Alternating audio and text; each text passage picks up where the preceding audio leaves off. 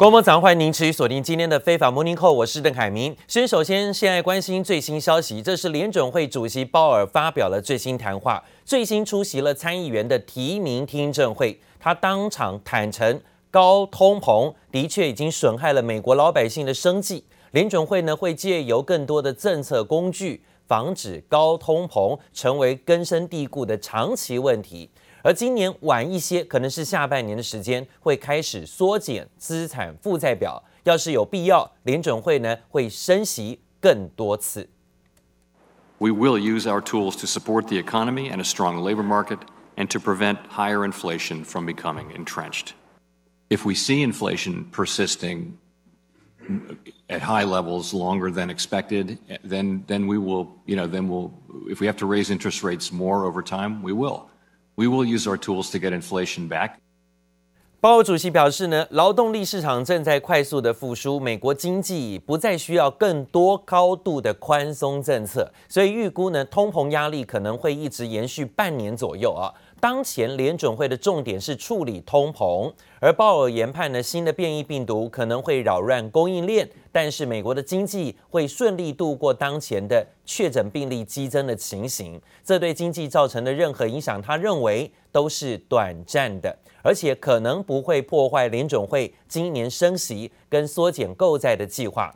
鲍尔也提到，要是有必要呢，会在更长的时间之内，更多次的进行升息。那我们看到了市场观望鲍尔主席的证词，美国股市道琼指数开盘呢一度是跌两百点的哦，但是呢最后收盘道琼指数是涨了快要两百点啊，所以开低走高，最后止稳支撑。上涨一百八十三点，涨幅百分之零点五一，左收收在三万六千两百五十二点。而看到纳斯达克指数也涨了两百点，两百一十点，幅度有百分之一点四，收在一万五千一百五十三点。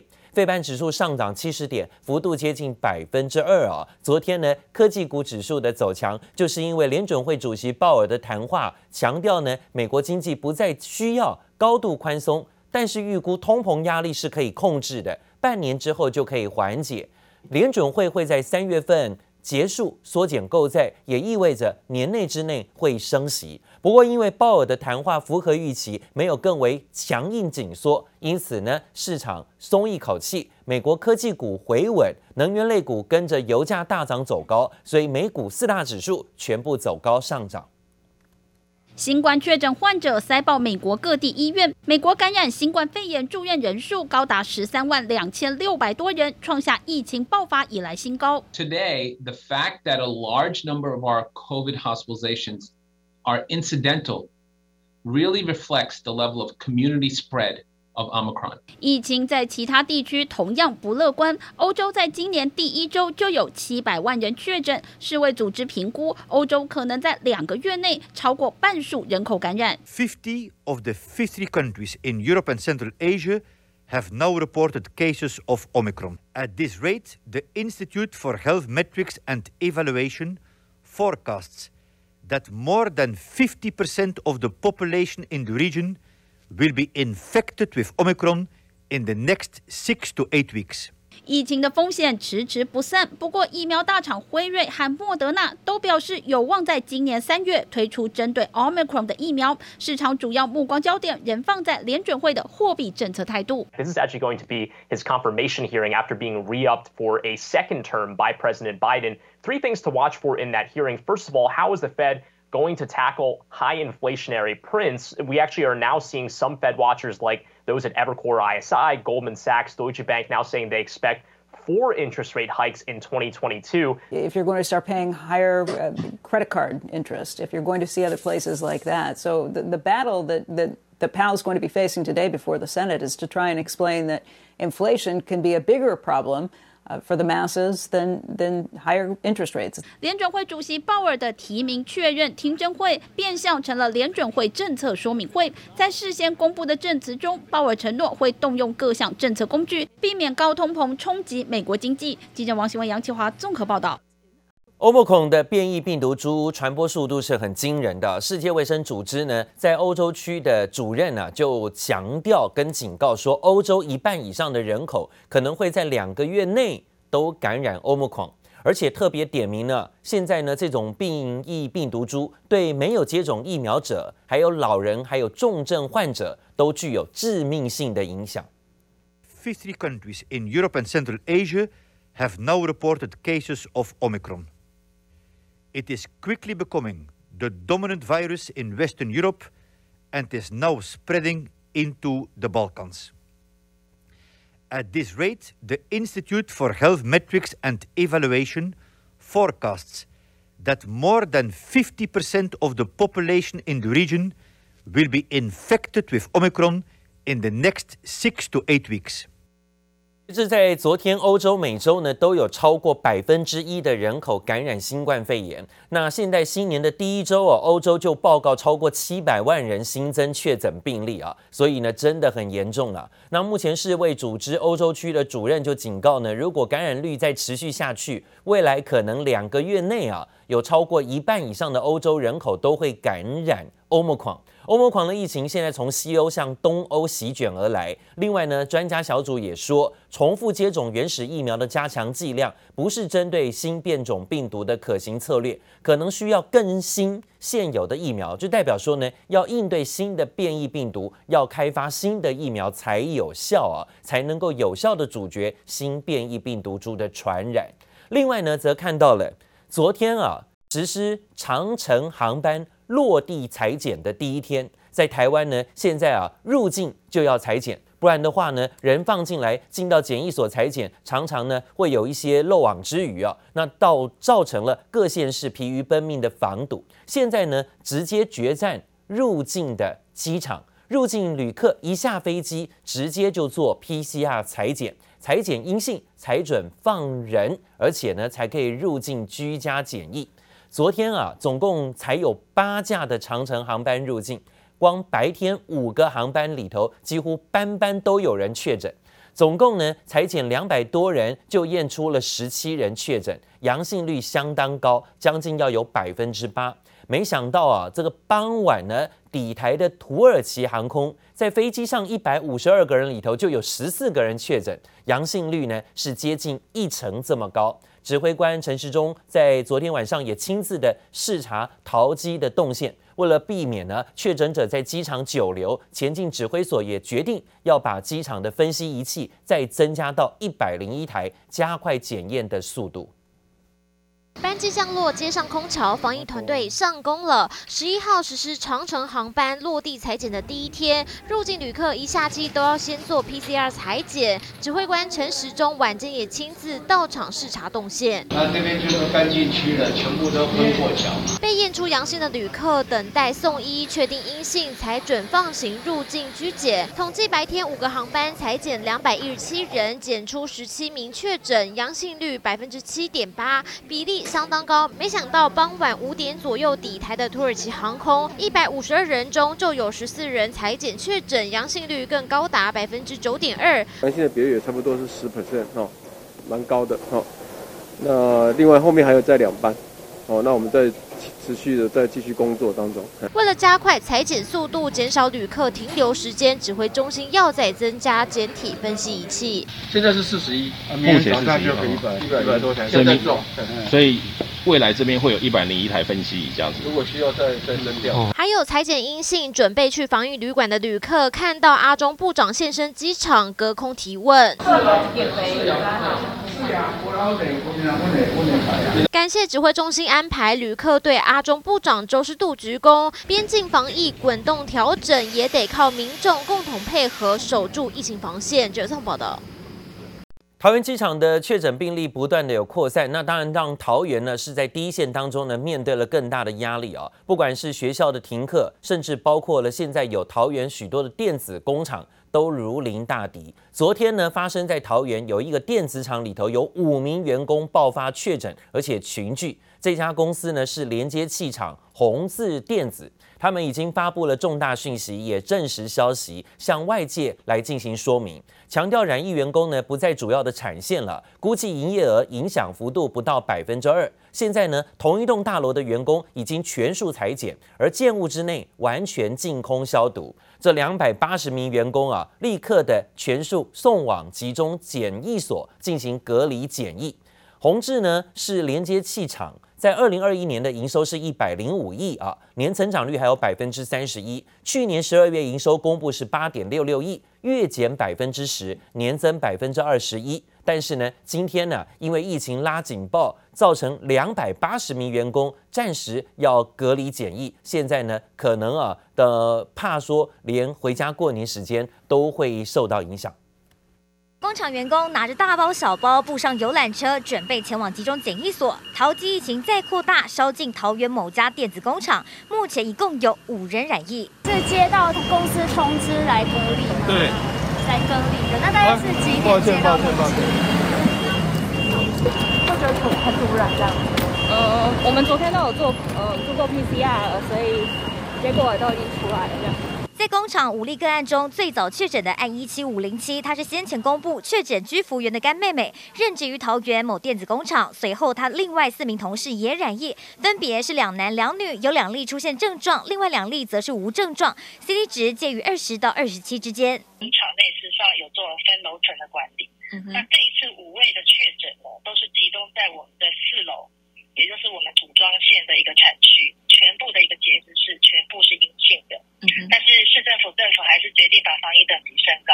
而在一七五零七确诊之后，指挥中心就对电子工厂员工进行首轮快筛，全数阴性后，再接着做全员 PCR 裁检。当天四楼作业区就新增两例确诊，隔天又再增加两例，就怕疫情一发不可收拾，指挥中心要求电子工厂全面停工，而匡列的两百八十名员工全部得收住集中检疫所。这两百多人的职场有五名的确诊。哦，所以我们担心在里面有一些的传播链在进行。毕竟厂区内一口气出现五例染疫，让中央地方都绷紧神经。这综合报道。好，另外呢，在桃园的校园也面对了这不断的爆发确诊的病例，所以呢，进行清消甚至消毒，还有包括停课啊。现在呢，桃园市长郑文灿已经正式的宣布，在国小以下的教育机构都提前放寒假。因为机场群接案呢延烧到校园，昨天电子厂的染疫个案，小孩就就读国小，突然的预防性停课也引发家长不满。另外，居服员传播链当中，指标个案男童的姐姐也确诊，她就读的是中坜某国小的附设幼儿园，也临时接到通知停课两周，许多家长临时请假，急着赶回学校接小孩回家，全挤在校门，还导致当时气氛一度火爆。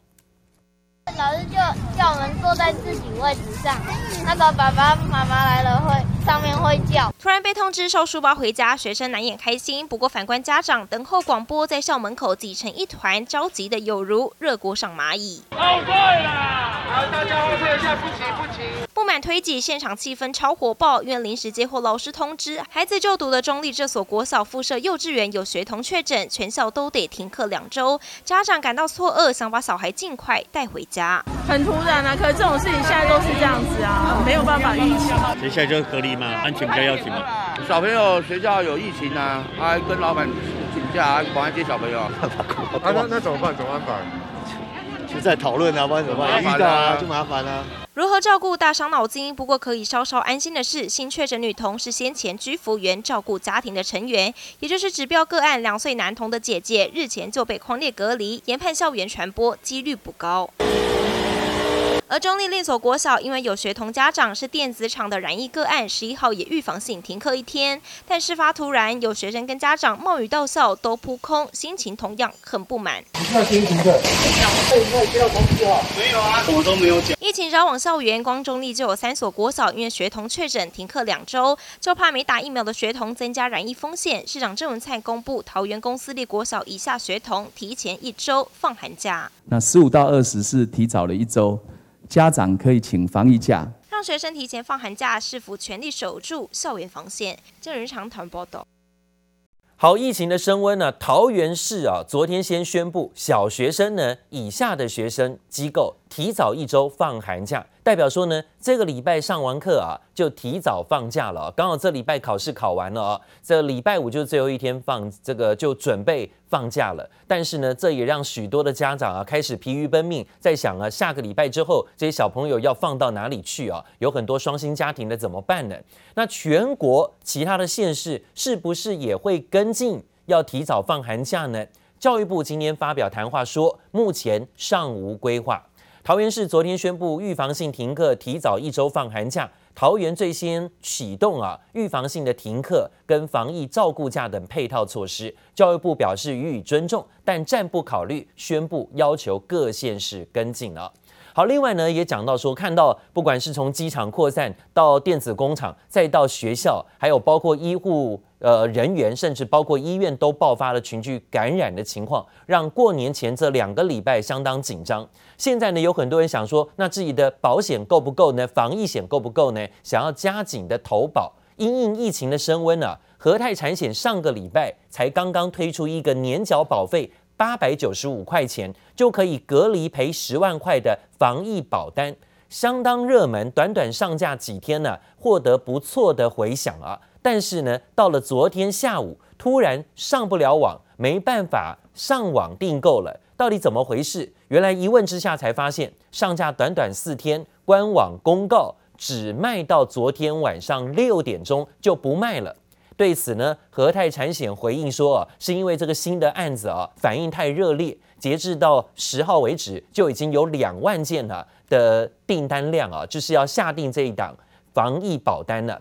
考量风险的胃纳，因此呢，要先停止受理，要适度的调整内容之后，下周一重新的上架，预计了啊，到时候呢，保费会调整。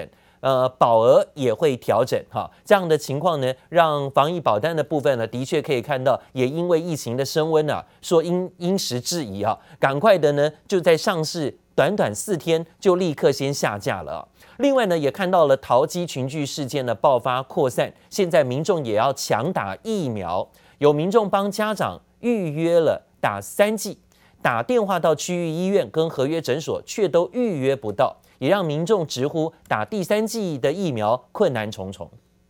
本土疫情延烧，不少民众都想强打第三剂，不过有民众帮长辈预约第三季，打电话到医院或诊所却都预约不到，民众直呼预约困难重重。这究竟是哪个环节出了问题？卫生局这边有大概九十几万的一个疫苗哈。那呃，所以我们也请这个呃卫生局这边尽量把这个疫苗铺货到这个呃各个医疗院所。疫苗的这个呃预约之外，他还要处理这个很多诊所的其他事情，所以很多目前事实上是就是因为。呃，这个问题，所以我们一九二平台也会再重启。为了让民众更方便预约施打第三剂疫苗，指挥中心宣布要重启一九二疫苗预约平台。长满十八岁，距离第二剂疫苗施打也满十二周，都能上平台预约第三剂。预约时间从十五号早上九点开放，到十六号中午十二点截止。接种时间是十七号到二十三号，以一周为一期。如果这一周没约到，下一周也可以预约。但有民众担忧，国内莫德纳疫苗只剩两百三十万剂，会不会不够？是打最后变成只能选其他的 mRNA 疫苗。如果真的都打完了哈，那当然只能选择其他的疫苗，不过不会发生这样的情形了哈。陈时中挂保证不会出现不够打的情况，还透露今年的第一季就会有新的莫德纳疫苗再来，渴望再冲高疫苗涵盖率。记者总导。另外是最新消息，这是中国河南省也发现了新的变异病毒的病例，最新通报新增八十七起的本土病例。河南北部人口五百万的安阳市呢，今天呢宣布封城，这是呢继西安之后呢，中国两个月以来第二个宣告要封城的城市。这几个人呢非常聪明啊，不知道是外来务工的回来的人员还是学生。嘿，往哪跑的？回家隔离去。公共交通已暂停营运，这个是拉煤的这种火车道，专用的火车道。还真是应了那句话了，回家过年爬着也要爬回家。中国封城虽然不提在封城这两个字，尤其是官方的一个回应啊，但是呢，安阳在十号晚间发布公告，要求暂停人员流动，全员核酸检测，而且全市禁足禁车上路，再加上停班停业哦。外国媒体也直接解读，这就是封城了。中国最新通报各地新增病例是一百一十起的本土病例。河南取代陕西的西安，成为了最近病例最多的重灾区。根据中国第一财经的网站报道，中国这一波本土的欧盟狂变异病毒传染链，包括天津跟河南，相关人数已经超过一百三十例了。同时呢，中国主办北京冬奥会在二月四号要登场，天津、河南都离主办河北省不远。目前加强防疫措施，可能也跟冬季奥运是有关系的。这个年底就要过农历年了啊，会不会呢？在疫情冲刺之下呢，让大家年难过？尤其呢是各地啊。有年货大街的部分也如临大敌，大家在想到底要不要继续办下去？因为呢，年货都进货都买了，如果年货大街不办，损失惨重啊！但是呢，办不办都有个问题，就是老百姓的荷包要面对考验。年菜应景的乌鱼子掌声响起，去年十两重一片两千八，今年变三千二。聊天使用的零嘴、花生、瓜子也因为先前雨季。影响了产量，涨幅不小，包括瓜子小涨，现在呢花生也要涨价。那当然置办年货看起来呢得多花点钱。年前才买挑挑选选办年货，但眼前瓜子花生都传掌声响起，一定是有些台涨啊。一般瓜子这什么应该都有涨啊，小涨啊，但是小朋友还是过年还是要有一点点过年的。民众采买荷包有感，但不买嘛又没过年气氛。其中瓜子去年一斤一百五，今年来到一百八。另外同样是聊天零嘴花生，一斤多了二十元，涨幅大约百分之十八。其中涨最多的是这个应景年菜乌鱼子，因为它今年的产量。比较少，所以才会上架。产量减少反映在价格上，十两重的去年两千八百元，今年突破三千元大关。五两重的也跟着涨，不过像是虾米、香菇等干货，店家能吸收的就自行吸收。领导有库存的东西，它就没有怎么涨。不啊，养在进口的坚果类啊。鱼浆啊，那些都进口的，都是都都那都有涨。我们吸收很多，今年的毛利非常低。赶在过年前采买，年货大街人潮浮现，碰上疫情升温，全面禁止试吃，民众坦言多了点紧张感，但不试吃比较安全，防堵疫情。年货大街也严阵以待，防疫从严。记者蔡婉如、庄继伟高雄报道。好，这几天天气特别冷啊，特别冷就想吃火锅。现在呢，火锅当中的食材看起来也是涨价涨不少。尤其像豆皮，居然呢也涨价涨翻天了。豆皮价格跟着上涨，是因为供应链大乱。那包括了现在豆皮的制造业者说呢，进口黄豆价格每公斤三十二元，因为塞港进不来，只能靠价格近两倍的国产黄豆来代替。加上最近纸箱的成本涨价，所以呢豆皮也跟着飙涨。涨幅高达有百分之八哦，吃火锅也吃得很累哈，尤其是价格的部分又要涨价，尤其是这些厂商可能负担的成本也变高了。全球的粮价也狂涨近三成，国内的畜产饲料龙头厂普丰也经不起原料成本压力，宣布呢要涨价饲料报价百分之三到百分之四了。董事长无奈地说：“没有人会想要涨价了啊！实际上是因为黄豆、玉米跟运价的成本涨到东北调了。预估呢，今年仍然是个高粮价的时代啊。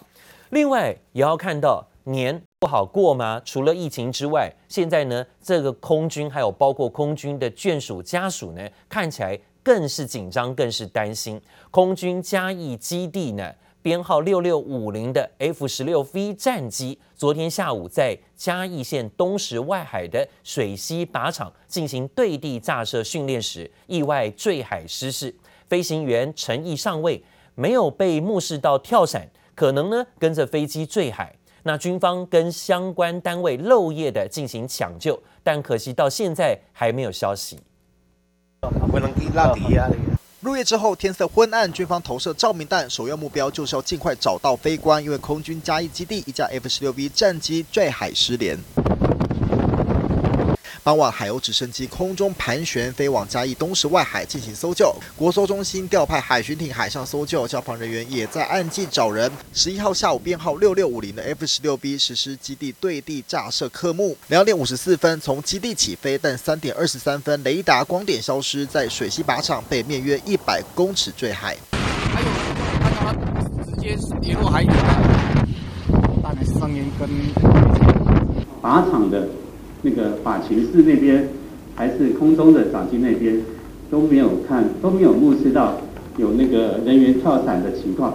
但是我们不排除任何的可能，嗯，只要有一线希一线希望，我们都会尽全力进行搜搜救。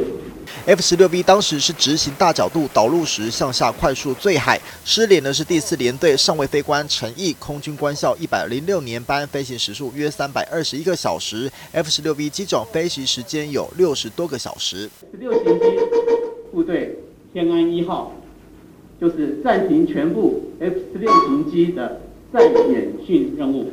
各单位合力搜救，把握黄金七十二小时救援时间，就是希望能有好消息传出。记者蔡传吴加一报道。